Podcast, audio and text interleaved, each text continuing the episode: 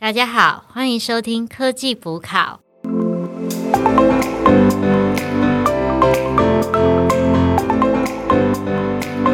我是主持人 Anna，我是主持人 Alicia，我是主持人 Alan。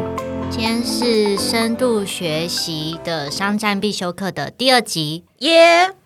那第二集的话呢，他已经开始讲很多的案例。那上一集的话，开始有讲说影像辨识嘛，我们本来都是用眼睛自己去看，但是可以用深度学习去帮我们去除掉一些事情，或者是帮我们找到一些错误等等。但是今天的这一集又更深入的把语音辨识、多模型辨识再做更多的应用。那这次应该我们会针对两个主题去讲。第一个主题，第一个主题是什么？侦测异常。侦测异常哦，这个听起来就是。各位 PM，各位生管，各位 QA，QA 者最爱，真的所谓的异常。然后第二种就是说，哎，难道深度学习只能做侦测异常吗？那它可不可以再做更多的运用？例如说，我们就可以预测未来的需求。你是指算命吗？哦，对，就是算命啊。算命用深度学习好像很可以，可以哦。好好，可是没有这个例子，没关系。我们会这个就是我们会后可以来详谈。如果大家有发现这有什么 AI 算命，那可能是我们三个哦。那首先，我们就先来讲一下深度学习在日本，他们是有哪一些可以帮助公司或者是企业，它可以做一些侦测异常的应用。谁来先分享一下？我我我我要当第一个。好好，我要我想要来分。你要讲什么？我要来讲一个就是政府的案例。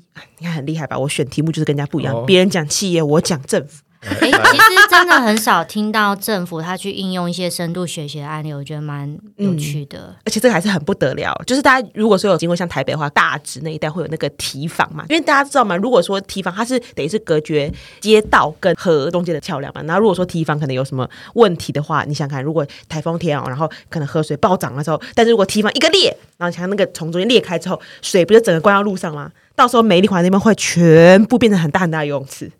其实你讲的应该就是说，到底政府他有没有做定时检测这件事情？没错，这件事其实非常重要。但是这件事其实也是非常的耗工程，而且一般来讲，因为像刚刚讲到异常检测这种东西，就是如果没有损坏就没有事，但如果说一有损坏就。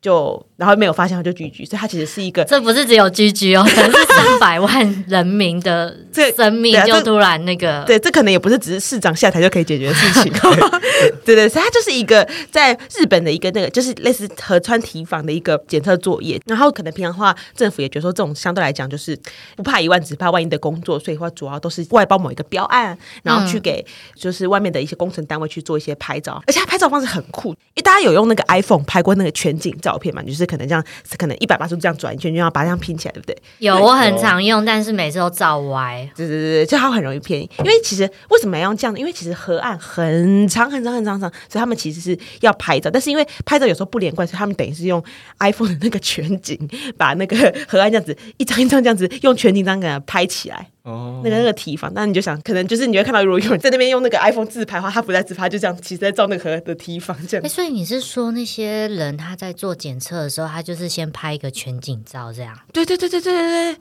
而且我跟你讲，他是外包中的外包，连这些工程单位光是要拍照，他都要在外包一个摄影团队去帮他做，因为这个实在是太怎么讲，不能讲浪费时间，太耗时。而且如果没有检查损坏的话，其实你就是有点白做工这种意思。嗯嗯。所以就是这样，大家会觉得这是一种死缺啦。简单讲。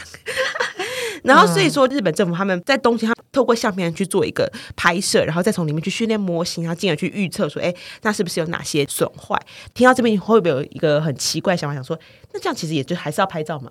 也是蛮累的，对啊，还是要拍啊。对对对，所以我觉得他其实到最后这个团队做了非常了不起的事情，他改变他的目标，他就是呃，自己他原本的目标是说，啊，就是透过 AI 拍照来解决拍照很繁琐这件事情，但他反而到最后，他是利用他现有的所有照片，然后尽量去找出说，在这个河岸里面比较容易损坏的这个区域。就比如说，假设你就知道说，靠近那个提防大门的地方很容易损坏的话，它就是定期去针对那边去加强结构补强。那其实你就不用那么的频繁去做那些拍照，也不用一直在派人巡啊、派人拍照等等。你就其实你只要针对最好发程度最高的地方去做个补强就好了。大家有没有觉得说这其实比较事半功倍这种感觉？有，其实因为听到几个重点，第一个重点就是说，你派人去现场，他其实看不出什么差异，他一定要有个整体的照片，嗯，他才会比较好发现哪边有问题嘛。因为眼睛的视野也没办法一次纳入全部。那第二个困难点就是你要拍照，可是你要拍照，你要整个拍全景，其实很难拍。嗯，那第三个就是用 AI 的方式去解决这个困难嘛。对。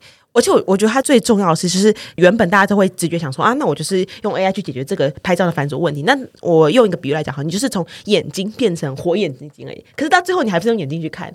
它其实到最后是用解决的一个方式，说，诶，我透过这样去分析，我找出说以前有损坏的照片里面最常发生损坏的区域在哪边。那我平时在保养的时候，我我跟保养串联在一起一起哦，就是保养的时候就特别去补弹那个部分，去注意说，诶，那边是不是有些毁损要替换这样子。我不用等到它都已经毁损，我再来做一些补救。它其实就是一个预防摄影治疗概念。它这样的一个框架，其实已经超出了原本做视觉辨识的这个领域，我觉得还蛮棒的。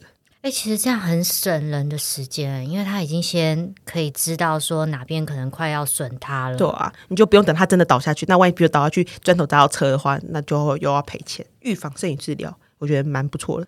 不错不错啊，下一个换我啊。好好，挑战者二号我我来讲的就是比较多应用在工厂的一些应用。工厂的应用。工厂的应用难道是说怎么样？是跟 quality 有关？对啊，工厂最重要就是把产品做出来，然后出货嘛。但是要确保它的产品的品质嘿，以往可能都是会需要一些人力去一颗一颗检查哦，看那个不良品对不对？对远古 rate，远远古时代可能就是要人力一个一个看，哎、老实说，我可以了解，因为我蛮常去工厂的。你有下去看呢？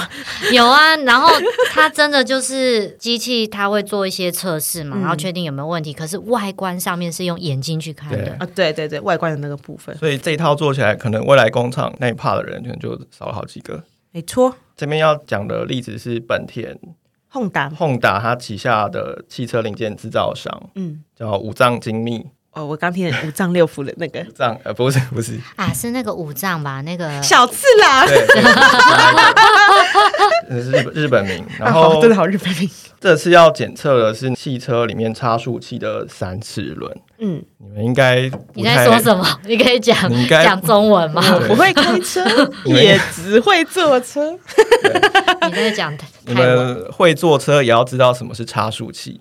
好，差速，那是什么？那请会开车的 Alan 老师帮我们讲解一下。哎、真的只有你会开车，我有驾照。有驾照就要了解一下差速器，你可以想象，就是我们汽车在转弯的时候，左轮跟右轮的转速是不是会不一样？啊，就是会有什么内轮差的那种的东西，对不对？就是因为转速不一样。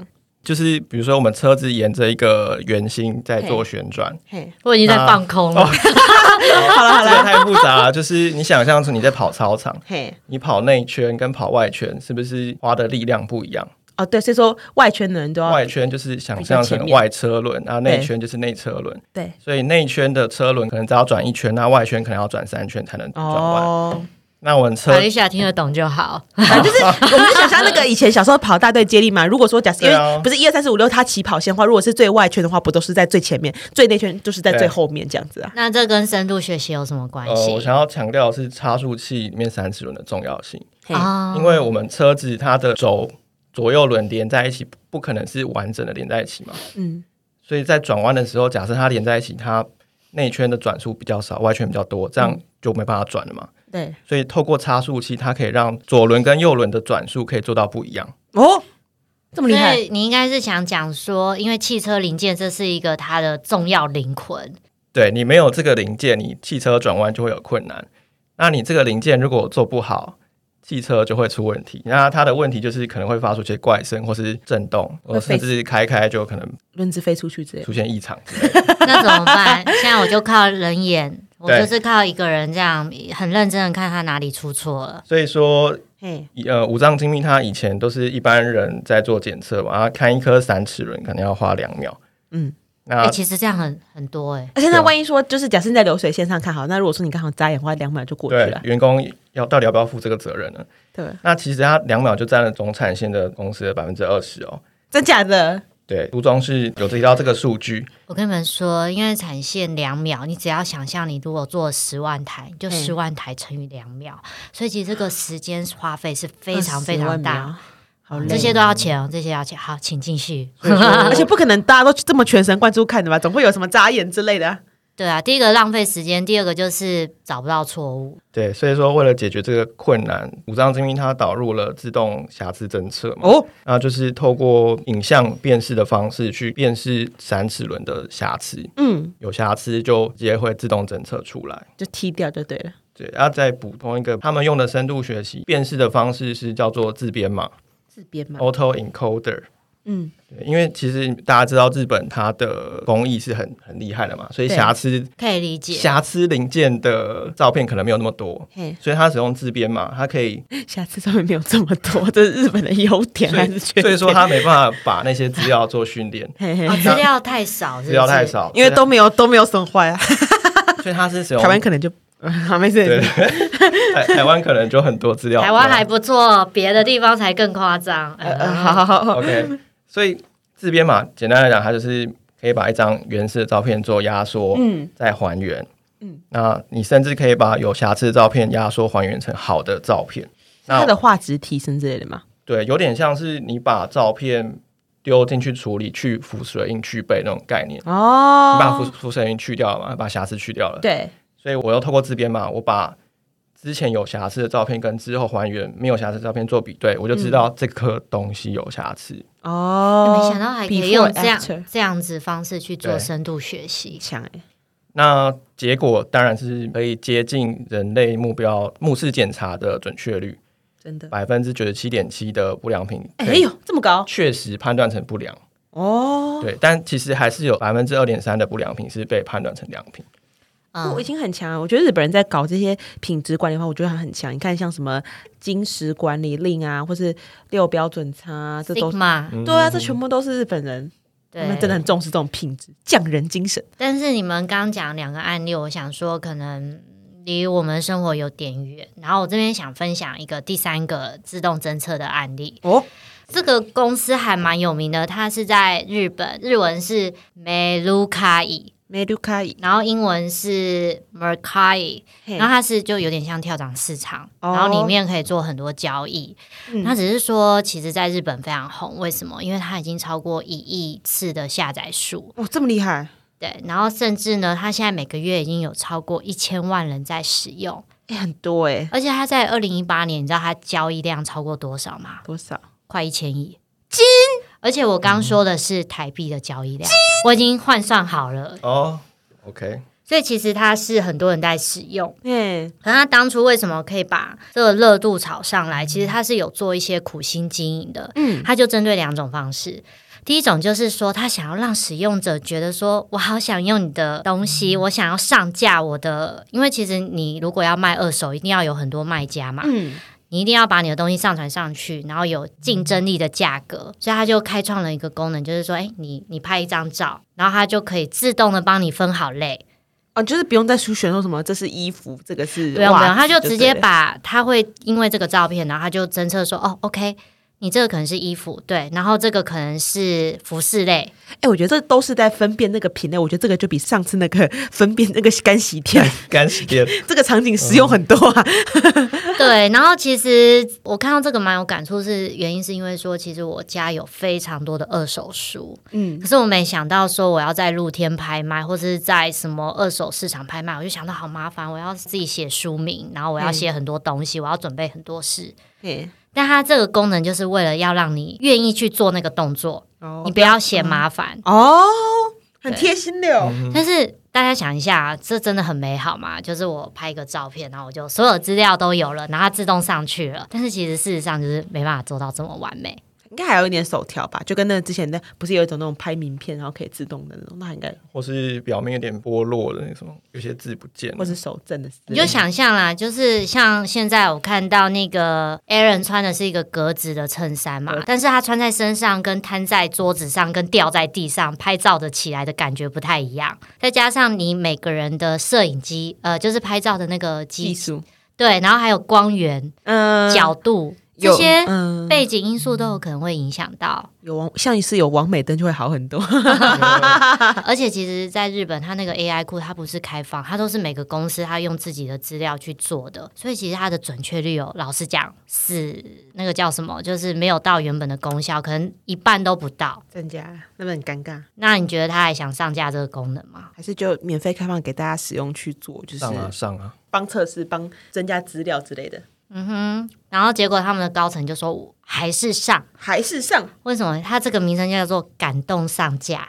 哎我觉得他蛮会的，就是很多都是什么感动啊，什么感动的什么牛动之类的，因为它感动就是让使用者感觉到说，哇对啊，你有这个功能呢，那我来激安的 try 键盘一下，它驱使你行动，嘿。所以这是他的目的。反正以后再慢慢改善嘛。然后把 MVP 先上第一版在先，后面再慢慢再 update update 这样。对，所以这是第一个，他感动上架。然后第二个就是，其实有时候你在卖东西啊，你可能卖到违规的产品，嗯，哦，那它可以自动侦测说哪些是违规的。哦，像你不能自己在就是上面卖什么眼药水之类那种感觉吗？有点像，或者是那个演唱会的票嘛，你黄牛卖出嘛，啊它日本有一些法规，然后它可以在上架之后被买家看到之前，它直接先侦测出哪些可能有有嫌疑的。把人 ban 掉就对了。对，它运用的是多模式。什么叫多模式？大家还记得吗？我没有印象哎，多模式是什么？多模式就是扣掉影像辨识，然后你可能还透过声音啊，或是透过文字啊，透过你输入的价格啊，各个的因素你都综合去考虑。就是除了视觉感官之外，其他的感官一起尬进去啊。哦，就是那个产品路线图，好像第三还第四阶段嘛。对啊，对啊，对啊它它其实就是应用这个技术，可是这个技术老实讲，现在 AI 论文很少。复合性的比较难。几乎没有，所以它是用很基础的方式去做。所以老实讲，它这个东西也是在试。它可能一个 AI 工程师，他就要管十个深度模型，所以其实这件事还是很难做。但是他这家公司的名言就是 “Go bold”，大胆去做。哦，大胆放手去做，对对对，所以其实在，跑步日跑跑步日本人呢、不严谨，不是，就是比较敢冲啦，因为通常大部分都是日本人比较保守，但我觉得这个老板还蛮厉害的，敢冲。对很敢冲，所以其实你就发现他的人数非常非常的多。嗯，好啊，那到目前为止举了三个例子，分别是公共政策相关，就是河川沿岸的那些桥墩啊、石头，还有那些受损的检测，然后还有再来就是工厂应用的不良品检测。嗯，那最后是比较贴近我们人民的 Mercury 的一些跳蚤市场智慧手机的马卡伊，马卡伊。马卡伊，Meru 梅卢卡利，大家可以上网搜寻，真的找到。N E R C A R I 嘛，就就是有点网拍，然后你丢照片上去，它就可以自动辨识那个产品。这好适合什么断舍离之类的。啊，这三个我想简单大家回馈一下，你们觉得哪个比较有潜力？我自己是比较看好我自己讲的啦，工厂自动化。我帮自己拉票，工厂嘛，你有你要生产产品，一定是不可或缺嘛。啊，未来人力成本提高，你把人拿掉了，当然有这一套自动侦测，当然是好的啊。嗯，啊，你看像那个马鲁卡伊，你干嘛如卡攻击美鲁卡伊，那个准确率这么低，应该是还有蛮多进步空间的啊，，你就不敢动啊？人家是感动上架，你不敢动。对啊？你们觉得怎么样？好，那我也要帮我自己拉票。那个河川的，你们不觉得很伟大吗？我觉得很伟大，而且它就变成是说，它相对来讲，你如果现在是河川嘛，因为像我们以前有跟大家聊过，说就是 AI 也有这种就所谓的迁移训练这种事情嘛，就是说你在 A 领运作就可以把这样的一个经验，然后可能都经过一些微调之后，把它典范转移到 B 这边去嘛。那我觉得，比如可能以后也不是河川，那以后那如果说是可能公共墙壁啊，比如可能市政府外面的墙壁，或者是一些什么道路对对对，其实搞不好可以用类似的方式去训练。以后就不会有国培了。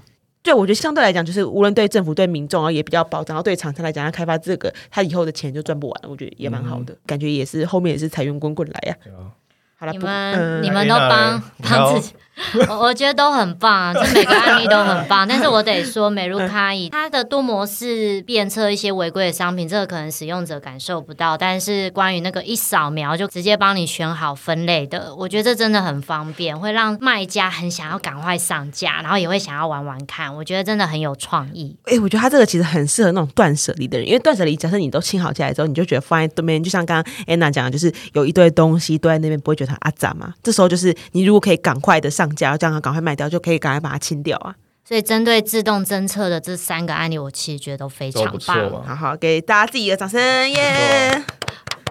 好，Next，好，我们刚刚一开始前面讲到的是侦测异常的这个应用嘛，那我们还有另外一个应用是说，可能刚刚就讲到就是我们刚刚的一个三个一个计划，说什么 AI 算命之类的，它其他的精华，它其实算命是一种应用没有错，的确有可能，就是它主要是透过一些收集到的资料，那可能在一些应用的情境里面去预测，可能是比如消费者啊，或者是预测一些呃你在做一些制成方面的一些行动，然后甚至去找到一些隐藏在就是表面上你所看不出来的一些需求的一些点，也就是说我们可能行销行销面在讲说，可能挖掘你的 customer insight 这个部分，去找到一些客户需求。那我觉得特别是在 B to C 的产业，或者是可能大众传媒这种比较接近人类产业里面，其实会发展的特别特别特别的好。那好，那我们这边也是准备了三个故事来 PK 哦。那首先有请安娜我觉得我这个故事蛮酷的。哦，哦，来啊，复仇战，没有啊，第一个故事我之前分享的也蛮酷的、啊。好好，对对不起，是是小妹失敬了。大家都很酷。好，那这一个的话，书中里面介绍一个是它叫做顺风车。其实我听到这个我就要投你一票，我要搭顺风车。我也是蛮爱用 Uber 啊、一七三计程车，Uber 有顺风车的功能吗？目前那没没有有、只有滴滴滴滴有滴滴有对对拼车那种，那这家公司呢，它其实蛮特别，就是说它有跟当地的政府合作，那他们去发展了一个系统叫做 Convinical。Convinical，。那它是可以预测说未来这个时间点到这个时间点有多少的人次会从 A 点移动到 B 点，然后它用这个东西去规划说，OK，那我是不是可以推出一些共乘的服务，就是说我可以载很多人，然后大家又可以符合自己的目的。那它当初是推出在哪里？是推出在不是都会区的地方。其实就有点像是公车的服务，只是他想要做到更能利用这个车子的服务，嗯，让每一站就是大家可以随搭随上。哦，可是其实你们会发现说，现在 Uber 啊，然后还有一七三啊、计程车这些服务越来越多，大家已经开始把汽车当成是什么概念？我不用自己买嘛，我要利用它。对嘛，所以说不会开车也不会怎样。想要说，那能不能用深度学习的部分，我去减少人力或是系统做这些预测？我把我过去十年，因为其实它这个是从二零零九年它就开始在发展，嗯，那我可不可以用这些资料，然后再加上一些环境的预测，例如说我的气候嘛，假设下雨天通常都人比较多，想搭车嘛，嗯，然后开始把这些资料都进去做一些深度学习的模型的应用，然后看看说我是不是真的能预测，可以让使用者他预约的时候，我就可以帮他算出说。OK，虽然我没办法让你马上上车，但是假设你一点半想上车，我可能一点四十可以让你上车，嗯，然后你也不用绕来绕去的，我就可以直接载你到目的地点，哦只是你要跟大家一起做。是是，那我觉得蛮酷的，这很适合啊，就特别是那种比如说可能要去大飞机嘛，以前那种要去机场啊，或者比较远的那种地方，还蛮适合的。所以它它最酷的地方就是说，它其实是可以预测说我从 A 点到 B 点这个时间会有多少人想要使用。诶这还蛮强的耶，就你说去预测这个需求嘛？对，因为其实这家公司啊，嗯它其实才那时候看才十几个人，啊，就是它类似它才十几个司机。小公司就是了它的母公司的话是上市公司，可是，在做这个顺风车服务的这个子公司，嗯，嗯嗯，它其实才十五个人。也蛮少的。对对对，所以其实它一天一台车，它只能处理三十笔预约。哦哦，刚刚忘记讲，这个是会员制的，所以它为什么可以收集很多资料？因为你本来就是会员，所以你的记录都在上面。啊，乘车记录的那。他现在想要推到都会区嘛？因为其实，在都会区，你也有可能，例如说你家在古亭，然后你就只是想到顶溪的某一个地方，然后你可能坐捷运还要花时间走路到捷运站，然后再从 捷运站坐到那个点。但今天如果你有顺风车的服务，你可能算好时间，你上车，你五分钟就到了。他想推出这样的服务，可是因为他人力又不够，嗯，所以他开始就怎么做？他把二十五个，因为他们之前合作是四十几个政府的资料，地方政府，他现在就二十五个，然后去找一家公司合作，然后从二零一八年开始推行，这还蛮厉害的，就是就整个营运起来，它其实可以达到很大的效果。哎，所以这就是很便民啊！我是很看好这个发展，很希望台湾也有。哎，那呃，你应该有在中国出差过嘛？那我想问，你觉得它和滴滴打车的差异在滴滴没有共乘服务啊，滴滴打车是那个，它也很方便。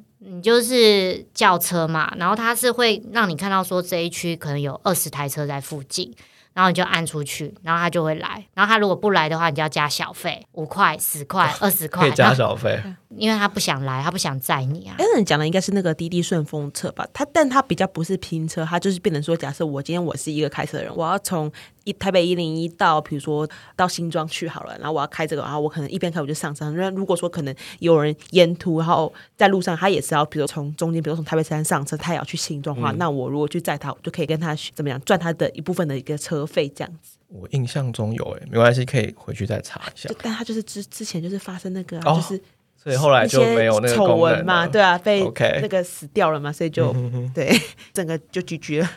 那这个是日本，他想要做一个 MaaS Mobility as a Service，就像那个 Software as a Service。SaaS，然后把 S 换成 M 就对了，对对对，活用小巴士的一个微型服务，他们还在努力啦。这样蛮棒的耶，我觉得。对啊，啊，那还有没有其他的预测行动跟需求的例子？好，下一位选手，呃，我这边要讲一个对广告业主比较好的一个应用哦，它是广告认知好感度的预测。广告认知好感度，那个哦、可以做什么预测啊？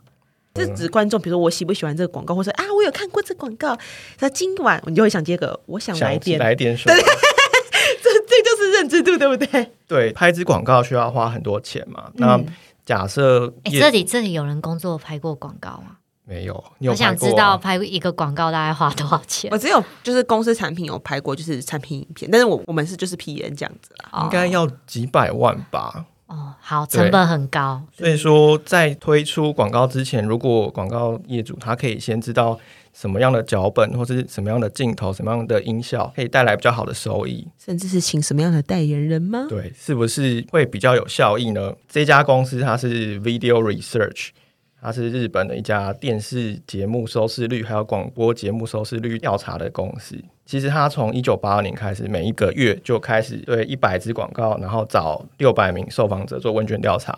哎，这样蛮猛的他很认真在做 user research，哎对，认真啊，因为一支可以赚这么多钱。现在其实好像我们也没什么在看广告了。还是有啊，你对你连续剧的时候啊，还有那种哦看跨年的时候，不都还是要看电视？对嗯，好，那他的问卷调查内容呢，就是针对三点，比如说内容理解度啊、产品，还有你的兴趣关心度啊、你的好感，你对这支广告的印象是什么？嗯，针对这三点去做调查。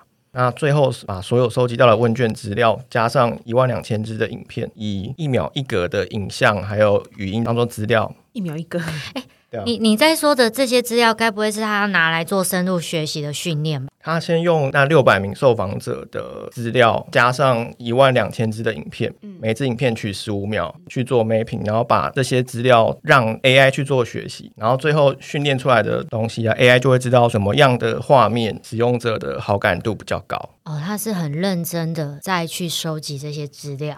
对，那贡献度最高的呢，就是根据他所有的问卷资料回来的结果有两个，一个是代言艺人出现或是商品出现的镜头，对于使用者的好感会是提高的，嗯，会比较吸引他去想要购买产品。然后另外一个是说，假设我广告开头有一些让你引起你注意的音效，嗯，也会噔噔噔，之类的，或是什么今晚我想来点那个，好像好像也有类似的功能。现在超多广告在学它的、啊，对，哎、我觉得这很有帮助哎，就是你投入一些受欢迎的元素，然后就可以帮你增加很多的好感度。我这边有一个数据哦，就是假设单纯是做影像的话，影像和商品购买唤起度的相关系数是零点四三，嗯，这是高还低？低吧，零点，四三，不到一半。其实算是算是高哦，因为它哦，是哦，它有一个数据是单纯的收视率跟唤起购买度的相关系数，其实只有零点二二，嗯哦所以你有你有影像出现的相关系数会比较高，到零点四三。先让它有个印象，刷个存在感那种感觉吧。对，你们知道什么是相关系数吗？coefficient 啊，就是相关性啊。例如说，我的喜好度、我的购买度有一个相关的程度，我哦自己乱猜的啦。它是那个嘛回归分析里面就是在讲，比如说可能 coefficient，然后正负去看它的是正相关负统计学吧，对，对，就是、就就是是回归分析啊。呃，相关系数就介于正一到负一之间。对，假设你越接近一，就表示你是正相关，你这两个呃数值的关系就越高。那另外一个数据是影像又加入语音，比如说有些声音高低、一些节奏，那让使用者想要购买商品的相关系数就提升到零点六五。所以只有影像到有声音，可以从零点四三提升到零点六五。那这个结果应该是蛮好的，对不对？蛮好了，因为广告其实很贵，那变的话只要有一个提人的话，其实基本上它就可以，特别是像是那种比如说食物啦、饮料啊、夏天的冰啊这种，就是大大热销的东西，它其实只要这样子，它就可以升上去很多。哎提升二十趴，哎超多的。对啊，所以这有什么改变呢？改变的就是广告制作的一些流程，比如说业主看到哦有什么影像出来，效果会比较好，他可能会把当初删减掉的片段再找回来。哎，我觉得这样其实不错啊，乙方也比较就是站得住脚，因为甲方有时候他不懂广告，他就说啊，我一定要怎样怎样怎样怎样。嗯对，那另外一个就是节省成本嘛，对我，把不重要的画面卡掉，没错。就可以节省很多的金额。也把不受欢迎的代言人 太敏感，太敏感，太敏感。对，好，最后是我我要来讲例子，也是跟广告有关。不过这广告就不是在电视上看到广告，而是我们在有时候可能网页上或者 App 上，大家有没有看过那种，就是有时候广告它会自己跳出来，然后把整个页面会盖住的那一种，然后你还要按什么右上方的叉叉，或者说什么要倒数五秒之后广告才会消失那种广告，有那种我完全不会看，直接卡掉。是不是生气？对，对，那还有另外一种广告页是那种会出现在比如说网页的边边，比如说什么左边呐、上面呐、或者是之类的那种广告吧，就是所谓的编览式广告这样子。哎、其实我现在都会看这些广告，因为就是这个广告都是网页的。其实我觉得有时候那广告还蛮有趣，因为像我之前有时候在做旅行规划，然后我就看到他就会推什么什么当地换汇啊、租车或者唐吉诃德的广告之类，我觉得这它其实蛮灵敏的。那它其实也是数位行销的一个部分，那主要就是透过一些可能数位广告的代理商去进行的。呃，因为数位广告它的范围其实蛮大，我就大概就讲，你就把它想象成说是广告需求者，就比如说你是现在想要下广告的人，然后会有一个代理商去帮你做出那些说你要怎么样去抢那个栏位。它其实跟报纸上的栏位比较像，就是说，诶，大家都想要登在头版呐、那到底是谁可以获得这个登在头版的权利？那就是谁的钱比较多嘛？那还有说谁比较符合说，诶。你现在目前看的这些受众，比如说你如果是要打一个化妆品的话，你放在一个男性杂志上其实没啥意义，不是？它会透过跟受众的关联度，跟就是你的出价的次数去影响到这个部分。然后，那这广告怎么计价？它其实就是透过点击率，就是有时候你就像刚刚 Anna 讲在讲到说，哎，如果说你有看到喜欢的广告，你会你有点进去过吗？我有点呃，可我就点进去看嘛，对不对？对对对对对，嗯，那有会。那 Alan 你会吗？如果看到你有兴趣的，我很少看到 有兴趣的。不是你没有看到，比如说那种青年大降价，或是点就送什么折价券之类的。哦，我可能会点进去看一下，Make 折价三十趴，可能会觉得是骗人的，天啊，你好难被影响哦。但是我会假设真的有兴趣，还是会点进去啦。你是不是很少玩 Instagram，呃不不长，因为 Instagram 也会根据你平常网页在看什么，它就会投放那个广告。对，没错，其实大家都很了解，就是可能在 App 上，或者是在网页上啊，或者是一些什么就社交软件上，其实常会看到这种广告。那也不会的，像 Facebook、Instagram、Google，他们都靠着就是收放广告赚了超级大钱，所以他才有办法养这么多，就是给我们这些免费的老百姓去 使用这些 App。好，Anyway，再回到，就其实他们这个广告到底赚什么？他其实就赚的就是那个你有没有点进去、那个点击率嘛，越多就收越多钱。对，然后很多时候都是以每一千个点击然后算多少钱这种那种类似这种感觉嗯去做。嗯嗯然后对，好，我们现在回到正题，就讲 AI 的部分，因为其实点击率的高低其实也决定了说，哎，这个我广告到到底最后我到底要出什么价格，或是我到底用多少的价格去设那个门槛，这个栏位的在今天这个时候的。标价，因为它真的东西是每毫秒每毫秒在跑的，对对对，所以说它其实是它它是一个抢时间的一个限时竞标行为。那主要在日本的这个公司 Sonet，它其实在台湾也有，它主要就是一个广告代理商，让它去嗯，他去透过那个就是 AI 的方式啊，去收集了以往很多的一些广告编栏的一些广告，还有它一些既往的一些点击率，去预测说它接下来的点击率会多少，进而去优化它说它的一些在做那个广告栏位在抢的时候的竞标的一些策略，这样子，我觉得这个还蛮不错，但是它就是比较偏。呃，商业应用一点，那我相信，如果是在座的朋友们，如果说有在数位媒体界的话，应该会对这个非常熟悉。哎，我可以再了解一下说，所以你的意思是说，这家 S O N E T Sonet 公司，它做的深度学习的应用是说，它可以预测这支广告它的点击率可以达到多高？